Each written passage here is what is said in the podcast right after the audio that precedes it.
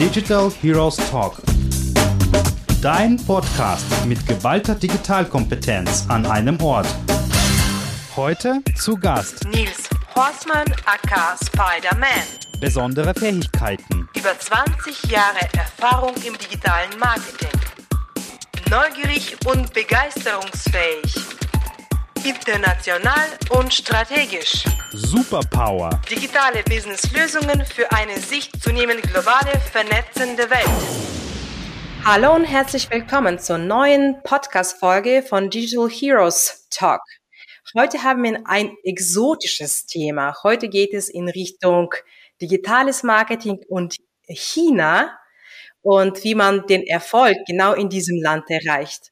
Und heute habe ich einen exklusiven Gast zu diesem Thema, den Nils Horstmann. Der Nils ist der Geschäftsführer und Gründer von der Agentur Evium, die sich auch in den letzten Jahren sehr stark in Richtung Asien entwickelt hat. Hallo Nils und herzlich willkommen. Es freut mich, dass Hallo du da Lena. bist. Grüß dich, freut mich. Nils, du bist der Spider-Man unter den digitalen Superhelden. Was machst du denn eigentlich den ganzen Tag?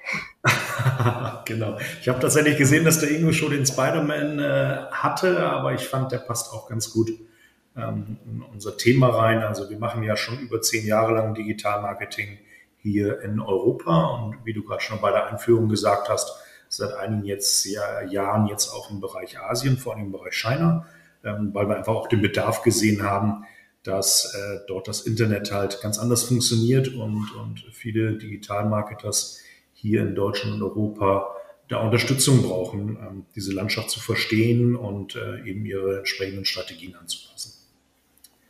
Das heißt, genau, also bezüglich des Spider-Mans, also ich bin im Prinzip dabei hier, äh, ich sag mal, die, die, die Länderkulturen, Teams zu verbinden, ja, eben auch mit der langen Erfahrung, die wir da reinbringen und dann wirklich auch Netzwerke aufzubauen. Also manchmal vernetzen wir auch die deutschen Teams, das deutsche Hauptquartier, die Chinesen vor Ort erstmalig zusammen, bauen da auch Vertrauen auf, bringen da auch ein bisschen Transparenz rein und äh, ja, witzigerweise die Farben von Spider-Man, das Rot und Blau passt auch ganz gut. Das Blau für Ja. Europa, das Rot für China. Von daher bin ich der zweite Spider-Man hier. Das stimmt, das stimmt. Sehr cool. Äh, Es freut mich auf jeden Fall, dass wir über dieses Thema sprechen können, weil ich glaube, das ist noch gar nicht so verbreitet, dieses Know-how über das Thema in Deutschland. Viele versuchen da reinzugehen, jedoch da bräuchte man schon so mehr interne Expertise und äh, natürlich, das erwarte ich auch von dem heutigen Gespräch, dass du uns sehr viel mitteilen kannst. Dann lass uns mal einsteigen. Erzähl mal doch aus deiner Erfahrung, äh, welche Rolle spielt überhaupt Digitalisierung in China? Also Digitalisierung und auch der ganze Kontext Internet, ich glaube, das ist wichtig zu verstehen, äh, wie sich das in, in China quasi entwickelt hat. Ähm, Es ist einfach so, dass das Internet selber dort natürlich später sich, sich durchgesetzt hat und populär wurde. Das ist auch der Grund, warum diese ganze Desktop-Zeitalter, sage ich mal, die wir ja auch kennen, eigentlich übersprungen ist und die Leute voll in dieses Mobile-Zeitalter reingesprungen sind, eigentlich Internet zum allergrößten Teil über ihre Mobilgeräte nutzen. Ähm, China ist natürlich auch ein, ein politischer Faktor. Also man hat sich hier auch ein Stück weit abgeschottet, sage ich mal, von den klassischen westlichen Diensten, die wir kennen. Ähm, hat auch einen gewissen Protektionismus aufgebaut. Also vielleicht kennst du ja auch diese Greater Firewall of China, also eine, eine Datenfirewall, die wirklich China umgibt und die einfach den Datenverkehr von und nach China äh, erheblich ausbremst. Also man sieht selber, wenn wir eine Seite in China aufrufen, die dort gehostet ist, ist sehr langsam.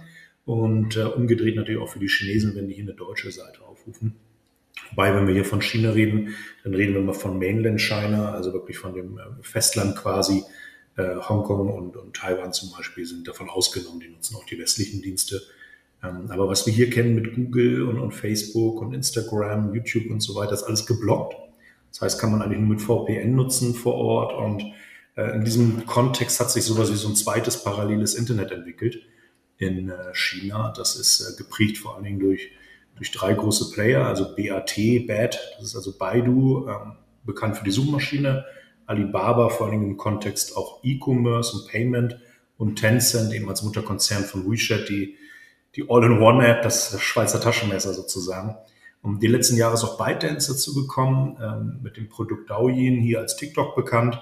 Also hier ist es ja noch so ein bisschen äh, Teenies tanzen und äh, ja, so ein bisschen in dem Motto. Aber dort steckt halt ein riesen E-Commerce-Part hinter, der auch Stück für Stück hier rüber schwappt. Ähm, man sieht ja auch TV-Spots und so weiter. Und äh, das ist ein sehr, sehr junger Markt und sehr spannend, da sicherlich mit reinzugehen mit äh, super günstigen Ads und Möglichkeiten, sich dort zu positionieren. Muss auch ein bisschen im Hinterkopf haben. Also einiges ist natürlich auch staatlich dort ein bisschen beeinflusst. Also man sieht auch Baidu ist am Ende auch ein halbstaatliches Unternehmen. Das ist nicht so wie Google. Ich schnappe mir mal einen Gutschein und schalte damit eine Anzeige. Also da werden wirklich Sachen äh, manuell geprüft, äh, freigegeben, äh, ohne Garantien. Bestimmte Themen sind ausgeklammert etc. Und ähm, ja, das sind alles Faktoren, die man ein bisschen verstehen muss und auch den Hintergrund verstehen muss und äh, damit dann auch entsprechend umgehen kann. Ja, da ist aber ein riesiger Ressourcenaufwand dahinter, oder? Wenn man das alles manuell überprüft. Also wie groß soll, soll dann das Team sein?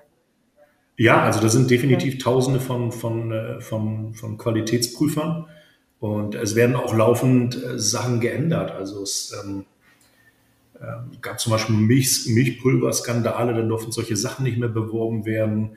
Alles, was Richtung Health geht oder, oder sensible Technologien oder sowas. Also wir haben auch äh, einige Kunden, wo man auch ein bisschen aufpassen muss, was genau die machen. Oder wenn die äh, zum Beispiel im Kundenbereich Lösungen haben, im Militärbereich oder irgendwie solche Sachen, dann, dann sind das natürlich ein bisschen sensible Themen, die ähm, vielleicht auch gar nicht beworben werden dürfen in Baidu und WeChat. Ähm, also da muss man sich das sehr genau angucken und ja, manchmal auch ein paar Connections haben, dass manche Sachen halt funktionieren. wie es halt so in China ist oder generell so in Asien, oder? ja, also ich habe äh, relativ früh gelernt, also ich bin ja auch ähm, eigentlich ziemlich frisch in dieses Thema gestartet vor ein paar Jahren. Ich spreche leider auch kein Chinesisch, aber ich habe relativ früh gelernt, dass äh, Chinesen da auch mit Chinesen Business machen und ähm, ja, also auch dieses Beispiel Baidu, also das ist am Ende von Chinesen für Chinesen, das ganze Backend ist chinesisch die interessieren sich nicht dafür, das irgendwie in Englisch zu übersetzen, damit dir viele Westler dort Werbung machen können. Ja, also was, mhm. was man so als deutscher Betriebswirt nur den Kopf schüttelt. Ja, also ich würde das von damit dann neu übersetzen und die ja. ganze Welt einladen. Aber die sagen, hey, das ist Chinesisch, love it or leave it. Entweder du kannst es und lässt dich darauf ein oder du lässt es sein. Ja, ja, und die haben ja auch genug Bevölkerung sozusagen. Ne? Das passt schon vom Markt her.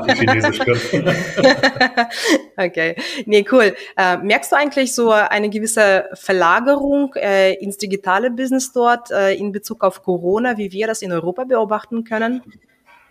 Also China ist natürlich eine zentral geführte Regierung ähm, und ich, ich sag mal so, die haben Corona auch ein Stück weit ähm, als, als Thema gesehen zu zeigen, ähm, wie, wie durchsetzungsstark sie auch sind. Ja? Also man hat ja auch gesehen, die haben ja die ganzen, ganze Welt in Masken beliefert, die haben relativ schnell äh, äh, äh, Impfstoffe und so weiter entwickelt, die äh, teilweise noch nicht zugelassen sind.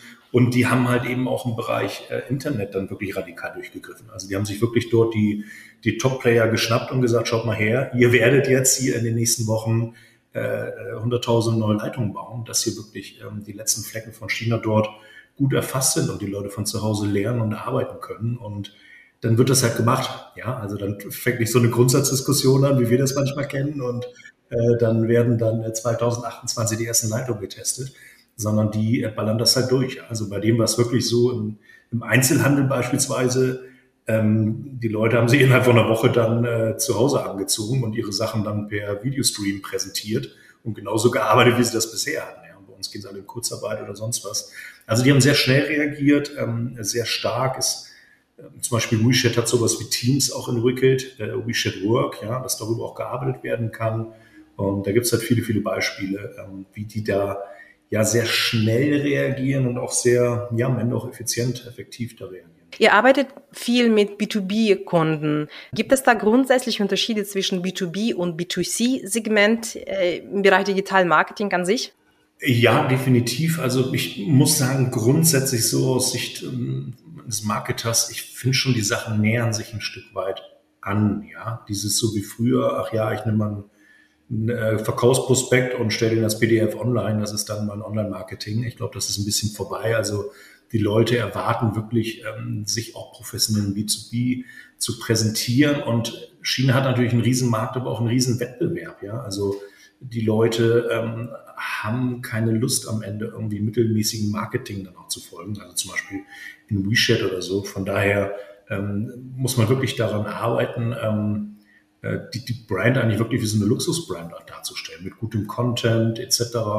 aus User-Sicht oder was man als Unternehmen sich fragen muss, eben auch, ähm, äh, ist, ist wirklich die eigene Brand da auch so bekannt? Ja? Es gibt mehr und mehr chinesische Wettbewerber, die immer besser werden. Ähm, und wir haben Kunden, die sagen, hey super, ähm, uns kennt die jeder, wir starten dann mal und dann sind die vor Ort und kein Mensch kennt die. Und im B2B, weißt du, dauern die Entscheidungsprozesse ein paar Jahre teilweise, bis jemand mal eine Maschine kauft für eine Million Euro. Und da muss man natürlich auch Trust aufbauen. Die Leute gucken auch, also haben die WeChat, sind die erreichbar, ja, nutzen die andere Channels, setzen sie auseinander. Ähm, ähm, was ist das überhaupt für ein Unternehmen? Haben die irgendwelche äh, Historien, Zertifikate und so weiter? Es gibt zum Beispiel ein Pendant zu Wikipedia in Baidu, das heißt Baidu Baike. Und dadurch, dass es aber so stark manuell geprüft wird und, und jeder, jeder Beitrag dort geprüft wird, auch mit Belegen, mit Quellen, ähm, genießt es extrem viel Trust. Und das ist zum Beispiel eine Maßnahme, die wir da auch empfehlen, also diese, diese äh, Properties halt eben in Baidu eben auch zu besetzen. Vielleicht noch ein, genau ein Punkt, was noch ganz wichtig ist. Ja, dieses Thema WeChat, da kommen wir sicherlich gleich nochmal drauf.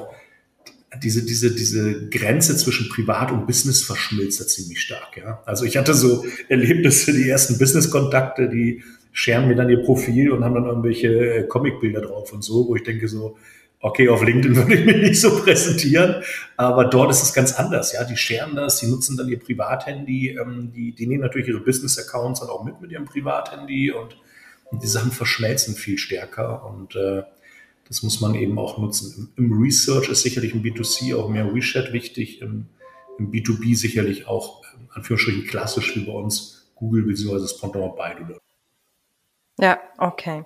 Wir haben schon relativ viel über so Nutzenverhalten äh, gesprochen. Äh, wie sieht eigentlich die typische Digital Customer Journey in China aus und wie unterscheidet sich dieser von der europäischen? Dass Sie so grundsätzlich relativ locker mit den Medien umgehen, das habe ich schon wahrgenommen.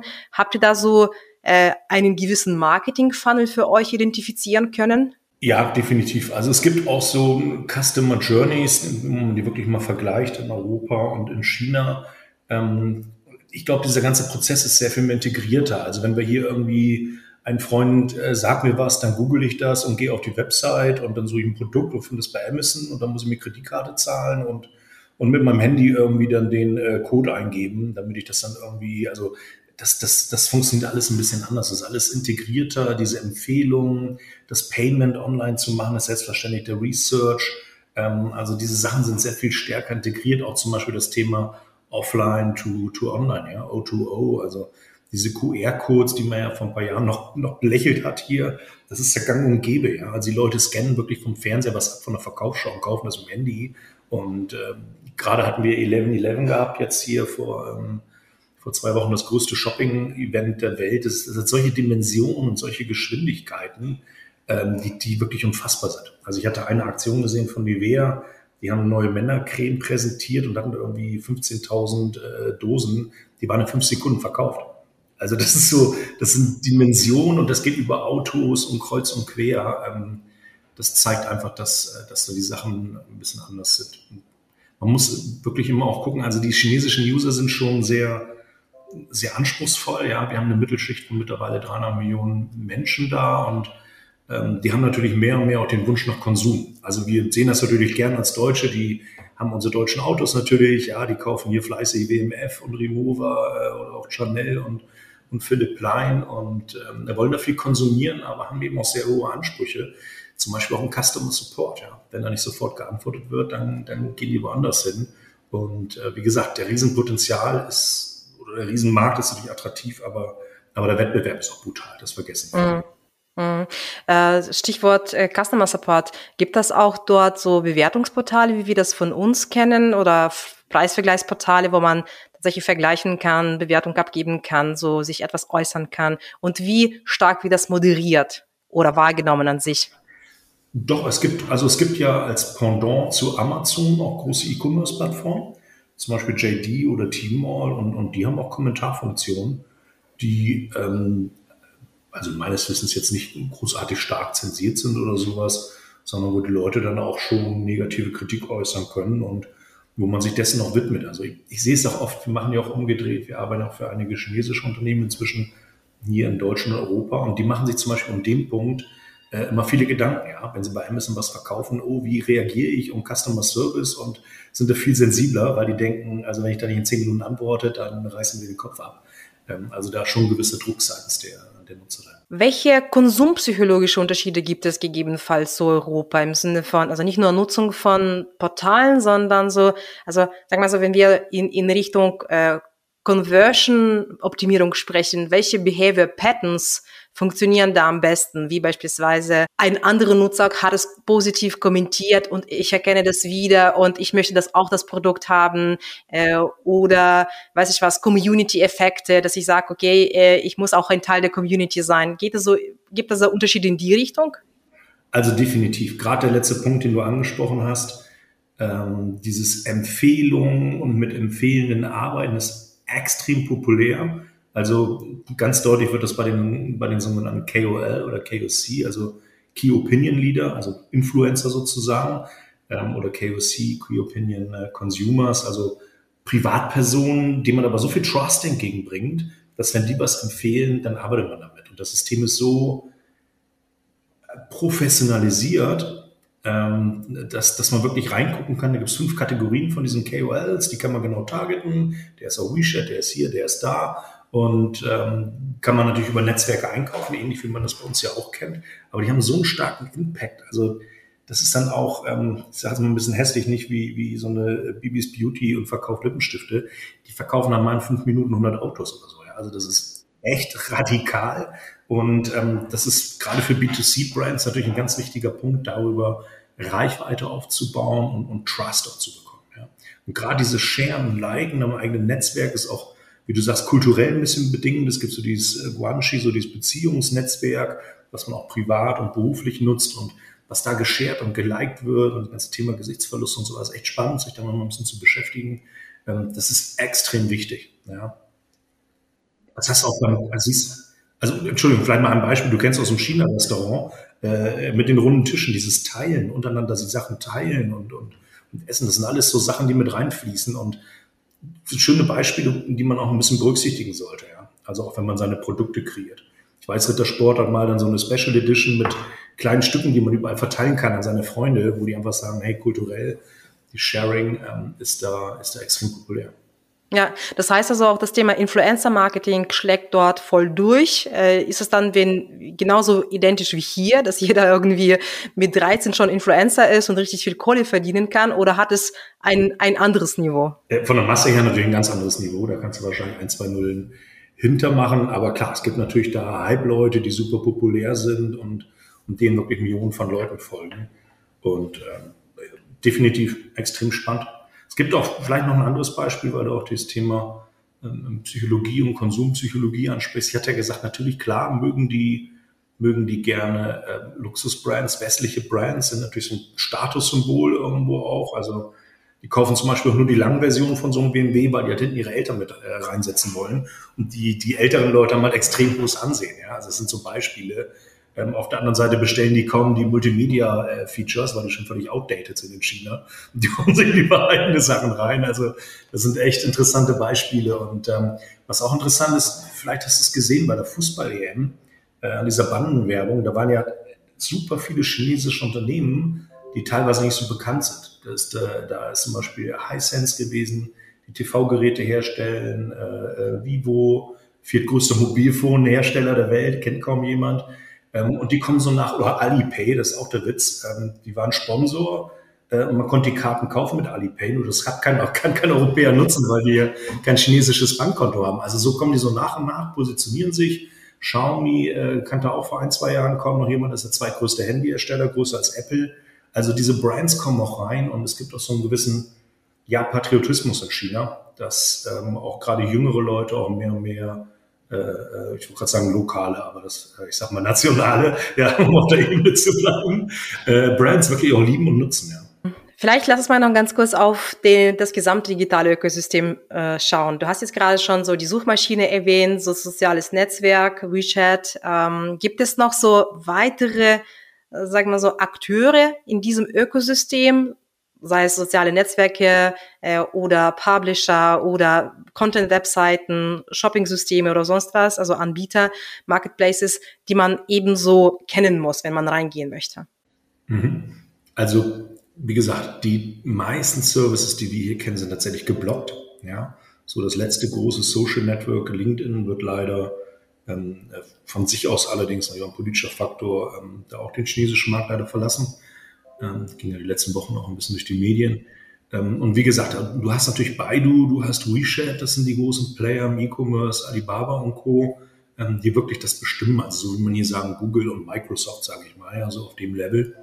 Ähm, und es gibt eigentlich für alle Services, die wir hier kennen, mindestens gleich gute, eigentlich eher modernere, fortschrittliche und ähm, leistungsfähigere Features. Ja? Also der, der Mark Zuckerberg hat selber vor ein paar Jahren gesagt, also sein Wunsch wäre mal sowas wie WeChat hier zu bauen für die westliche Welt.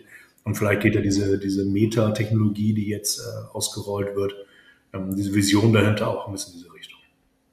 Und ja, es gibt, also es gibt ein Twitter-Pendant, Weibo, es gibt verschiedene Social Networks, es gibt verschiedene Videoportale. YouTube gibt es nicht, es gibt aber ein Youku, es gibt ein Tencent-Video, die haben alle verschiedene Prägungen, ähm, eher businessorientiert, mit Werbung ohne und so weiter. Also ähm, es gibt eine riesen, riesen digitale Landschaft und äh, es gibt aber so eine Handvoll Must-Haves, sage ich mal, die wir immer definitiv empfehlen. Also was ich vielleicht an der Stelle jedem Unternehmen wirklich empfehlen kann, ist, ist äh, eine Website, auch chinesisch natürlich zu haben, idealerweise in China gehostet. Geht leider nur in China, wenn man auch in China Niederlassungen hat. Als erstes, als zweites ähm, in Baidu natürlich aktiv sein. Das Schöne ist, das kann man auch als nicht chinesisches Unternehmen, also Advertising dort schalten. Und als drittes auf jeden Fall mit WeChat arbeiten. Ähm, also von der Dimension. WeChat ist auf 99 Prozent der Handys installiert und die Leute nutzen kein E-Mail. Ja, das ist denen zu langsam und die wollen nicht rumwühlen. Äh, also auch im B2B-Kontext läuft die Kommunikation zu 70, 80 Prozent über, über WeChat. Also das ist es gibt eben auch kein Pendant. Das ist nicht so, dass ich sage, hey, das ist wie LinkedIn oder Facebook, da generiere ich E-Mails und die kriegen dann mein Newsletter von der Website, sondern es ist nochmal ein in sich geschlossener Kosmos, der wirklich von Advertising, von Content, von äh, Mini-Program-Features, von CRM bis hin zu, wie du sagst, Recommendation, Empfehlung, Share, Liken und Customer Support, also die ganze, die ganze Journey abbildet.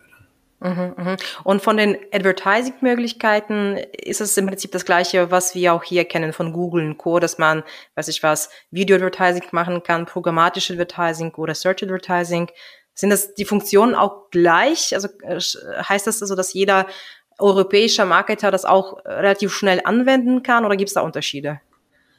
Also ich sage mal, die grundlegende Funktion ist ähnlich. Man kann da reingehen, man kann Ads schalten äh, auf Keywords ähm, mit Anzeigentexten, man kann Display-Ads machen etc. Ähm, es gibt auch sowas wie, wie Bing fast, ja, so 360 ist eine andere Suchmaschine, die ein bisschen mehr aus dem Softwarebereich räumen. Es gibt wiederum Shubu, die mit WeChat integriert sind, sind wie gesagt Konkurrenten zu Baidu. Ähm, so gibt's da, jeder hat ein bisschen seine Spezialsachen.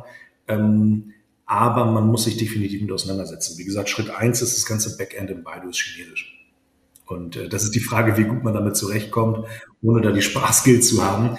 Äh, und dann ja auch der Punkt, wie, wie übersetze ich das? Also ich vermeide an jemandem im Kontext das Wort übersetzen und rede viel lieber von lokalisieren, weil äh, die chinesische Sprache, die hat halt für ein deutsches Wort fünf verschiedene chinesische und äh, das eine ist doppelt so lang und das andere nur drei Zeichen oder so. Also von daher reißt es das alles auseinander. Und gerade im B2B-Kontext musst du echt wissen, wovon du sprichst und, äh, und da auf jeden Fall Know-how haben. Also ich glaube, so eine grobe Steuerung, eine grobe Logik ist ähnlich, ja, aber man braucht definitiv dort Spezialisten, die sich damit dann auch auskennen. Stichwort Spezialisten. Äh, welche Herausforderungen hat man als Marketier, wenn man in den chinesischen Markt einsteigt?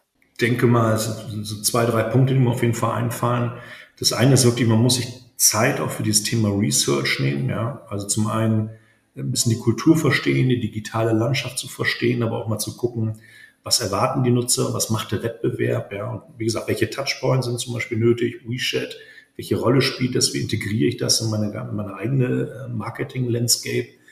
Ähm, dann eben der Punkt, wirklich auch Sachen zu lokalisieren und nicht irgendwie, ich gebe es mit der Übersetzungsagentur, ja, das, das ist am Ende so wahrscheinlich wie in den 70er Jahren die japanische Bedienungsanleitung auf Deutsch. ja, also dann vielleicht lieber gar nicht machen. Ähm, Ja, und dann gibt's natürlich Sachen wie, wie gesagt, die Firewall und so weiter, Sachen, die man auch technisch da auch berücksichtigen muss oder politisch berücksichtigen muss. Also da kann ich nur jedem raten, ähm, sich damit aus, ausreichend auseinanderzusetzen und auch eine gewisse ja, Ausdauer und Geduld oder vielleicht auch einen gewissen budgetären Atem damit zu bringen, äh, das Spiel eben auch eine Zeit lang zu spielen und nicht irgendwie nach drei Monaten zu fragen, hier, wo ist R und I, äh, wo wir dann sagen, du, dich kennt kein Mensch, äh, warum soll ich jemand kaufen? Und deine Website ist irgendwo in Deutschland, die dauert 17 Sekunden, bis deine Seite geladen ist. Äh, da haben wir ja keine Lust mehr. Wie lange dauert aus deiner Sicht die Time to Market? Äh, das heißt also, wie lange braucht tatsächlich ein Marketier, um in China erfolgreich zu sein? Gut, das hängt natürlich alles ein bisschen von den Zielen, von den Rahmenbedingungen ab, ähm, von den Erfolgsfaktoren.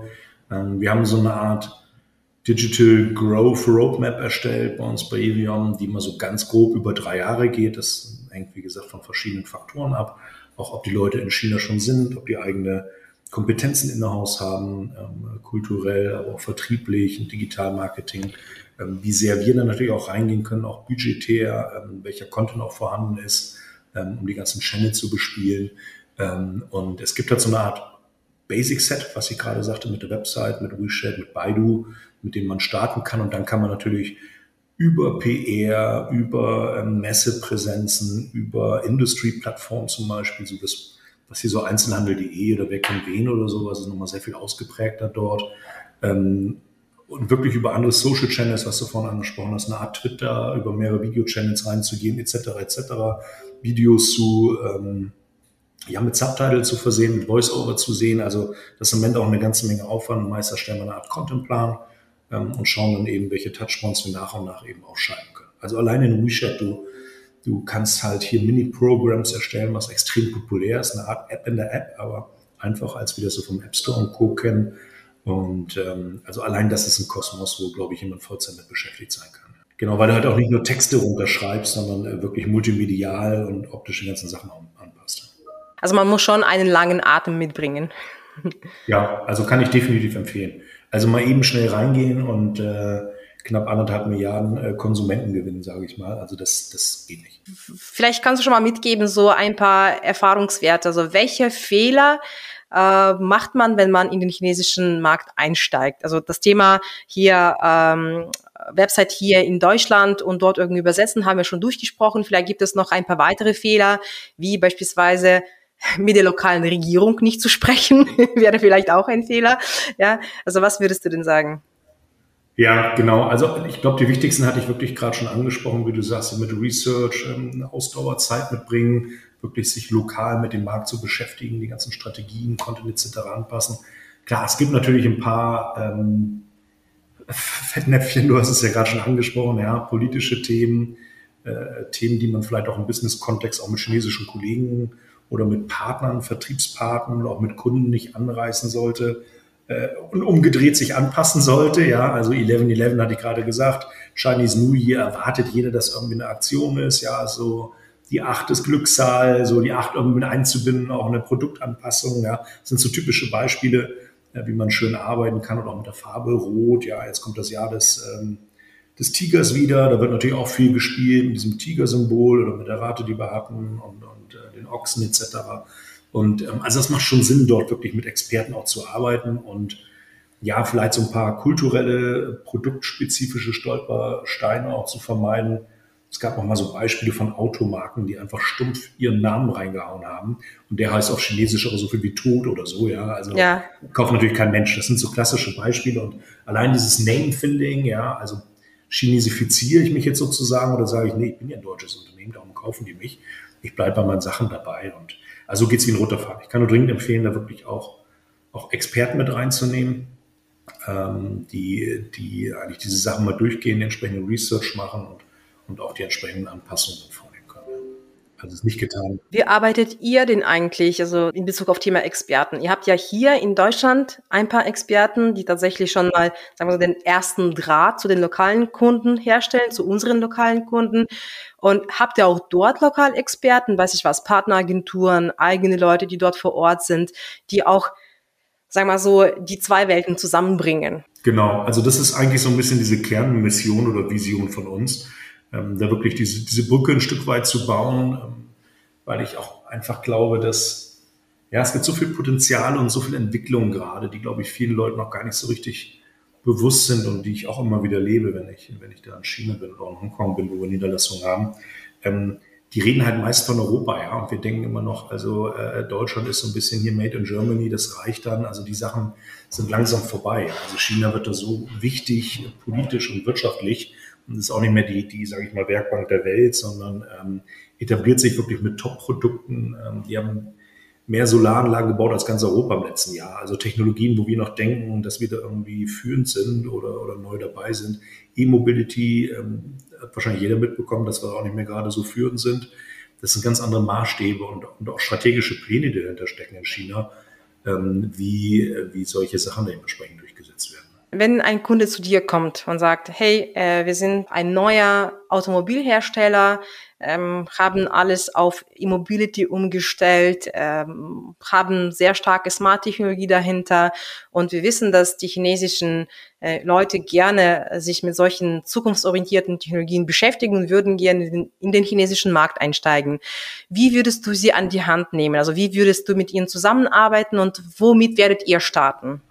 Genau, also wie du ja auch schon gesagt hast, wir haben tatsächlich hier in Deutschland, in München auch ein Chinese Native Team die in der Regel dreisprachig sind, also äh, Chinesisch, Deutsch, Englisch, ähm, und mit denen wir zusammen dann initiale Workshops äh, machen, Audits machen, Strategien entwickeln, äh, diese Basic Know-how entwickeln und sagen wir so eine Art äh, ähm, Digitalstrategie entsprechend entwickeln. Und ähm, dann geht es je nachdem darum, auch welche Ressourcen der Kunde hat, kann der einige Maßnahmen selber machen, was macht vielleicht auch Sinn, wo stößt er auch know-how-seitig an seiner Grenze, weil oftmals haben wir einen sehr starken Vertriebsapproach, haben in China Vertriebsmitarbeiter, die auch erfolgreich sind, aber die irgendwann an die Grenzen stoßen, weil die sagen, okay, wir brauchen jetzt eigentlich Marketing, um, um Reichweite, Bekanntheit und am Ende irgendwo auch Lead zu bekommen, äh, mit dem unser Sales wieder arbeiten kann. Und ähm, auch da schlagen wir ein Stück weit die Brücke, also von diesen Strategieberatungen, das Unternehmen kennenzulernen im B2B, meist ja auch komplexer und bieten dann aber tatsächlich auch an, diese operative Umsetzung zu machen. Also wir haben äh, ganzen Schwung Kunden eben, für die wir wirklich auch Advertising Inbinding machen, äh, Search Engine Optimization, ähm, für die wir Content erstellen, WeChat Channels äh, betreuen, sogar Website betreuen, Content äh, übersetzen, lokalisieren etc. Ähm, da machen wir einiges in-house oder vieles auch in-house, aber es gibt natürlich Sachen, ähm, wo wir hier auch mit Partnern arbeiten. Wir haben auch einige Leute in China, ähm, aber ganz klar eben auch Partner, wenn zum Beispiel Richtung äh, App-Entwicklung geht oder wenn es auch um sehr äh, creatives-lastige Sachen geht. Wir haben zum Beispiel auch gerade für einen Kunden ähm, so eine Art Ghost Shopping gemacht, ja, also im Rahmen dieser Strategieanalyse wirklich vor Ort, in diesem Fall in, in ähm, Shanghai, dann auch mit Chinesen eingekauft und mal alles gescreent, äh, wie werden unsere Produkte präsentiert, äh, wie, wie ist die Beratung, äh, welche Features werden hervorgehoben von den Verkäufern und so weiter. Ähm, aber am Ende ist es quasi für ein deutsches Hauptquartier, von dem keiner Chinesisch redet und äh, wo, wo man eigentlich sagt, okay, wo stehen wir? Ja? Wollen wir mit externen Vertriebspartnern arbeiten? Das ist einer. Brauchen wir mehr? Wollen wir selber Vertrieb aufbauen? Ja? Wollen wir die Brandhoheit mal wieder übernehmen? Das sind so typische Fragestellungen. Wie misst man dann den Erfolg der gesamten Maßnahmen? Ist das so analog wie hier, dass man so die typischen KPIs nimmt? Oder mhm. gibt es noch weitere KPIs, die ihr dem Kunden an die Hand mitgebt?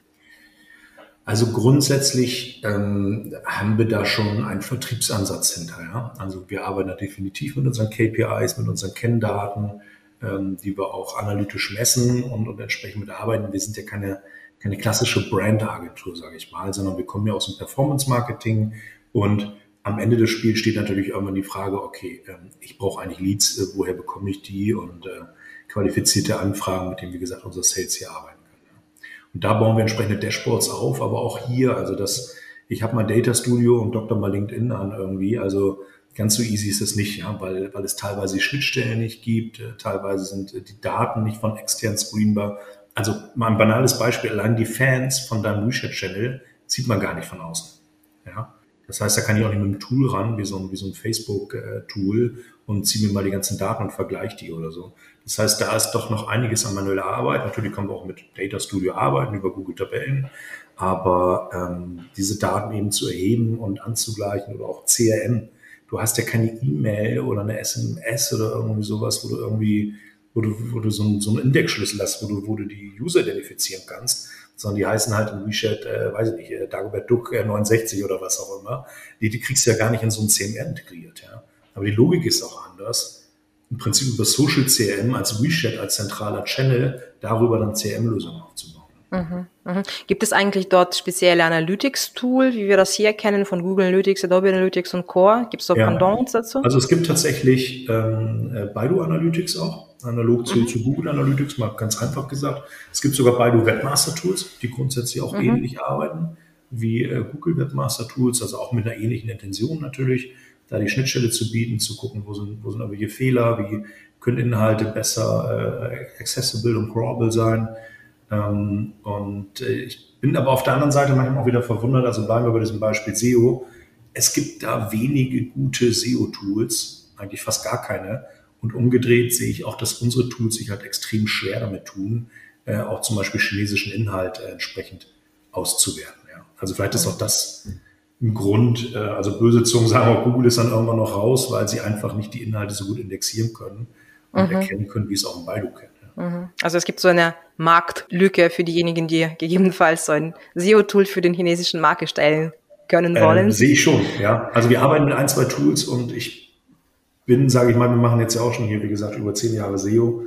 Ähm, du kennst ja auch Evium schon lange mhm. und äh, das ist bei weitem nicht bei dem Level. Also das ist wie Google vor zehn Jahren war so ungefähr. Ja. Was kann der deutsche Markt von dem chinesischen lernen? Also die Chinesen haben einfach eine andere Mentalität, auch mit neuen Technologien umzugehen. Ja, die sind, die sind weniger kritisch, die, die gehen da mit Spaß und Motivation rein, die sind offen für neue Technologien, für neue Features, testen gerne Sachen aus, machen sich nicht so furchtbar viel Gedanken und sind da sehr viel pragmatischer und schneller und flexibler. Ja. Und äh, ich glaube, das ist definitiv was, was man auch hier ein bisschen übernehmen kann, auch einfach mal Sachen zu testen. Also Nehmen wir mal bei diesem Megatrend Livestreaming zum Beispiel, ja. Und wie gesagt, 11.11 war gerade da. Da macht jeder Livestreaming, ist völlig normal. Und die Leute streamen äh, aus den Produktionszahlen, die interviewen Leute, ähm, die, die ähm, ja, sind auf einer Messe oder was auch immer, streamen die Inhalte. Und bei deutschen B2B-Unternehmen hört man natürlich ein bisschen nie. Also da muss erstmal der Pressesprecher hier und die Leute briefen und Produktionshalle schon mal gar nicht. Also so diese Vorbehalte, die manchmal sind, äh, anstatt das einfach mal zu machen und authentisch und sich einzulassen, also ich glaube, da kann man auch ähm, eine ganze Menge lernen. Ja. Also da ist China definitiv auch Vorreiter und Innovator bei vielen dieser Techniken. Also so dieses, dieses, ähm, heißt das schön hier, Global goes local, aber eben auch local goes global. Also ich denke mal aus China heraus kann man auch viele, viele Impulse für, für das restliche Digitalmarketing mitnehmen. Das ist echt spannend, weil man denkt erstmal an China als an ein sehr politisches System, ja, und dass, dass die Politik ebenfalls sehr viel eingreift. Aber Dennoch leidet die Innovation und der Fortschritt nicht darunter, oder? So wie ich da wahrnehme.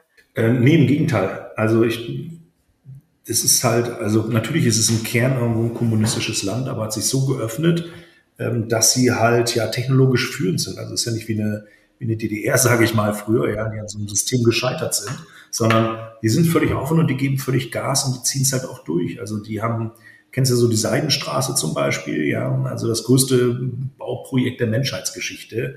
Äh, die endet sogar in Duisburg, mitten in Deutschland, im größten Binnenhafen. Aber hier ist keine Euphorie oder, oder kein Positives. Da wird immer so, nee, man hier Macht und hier und Einfluss und, und, und alles kontrollieren. Und, aber auf der anderen Seite sind halt über 100 Länder involviert. Und das ist so ein Beispiel, wo, wo wir, glaube ich, schon gucken müssen, dass wir ein bisschen mehr Gas geben. Oder dieses E-Mobility haben wir vorhin angesprochen.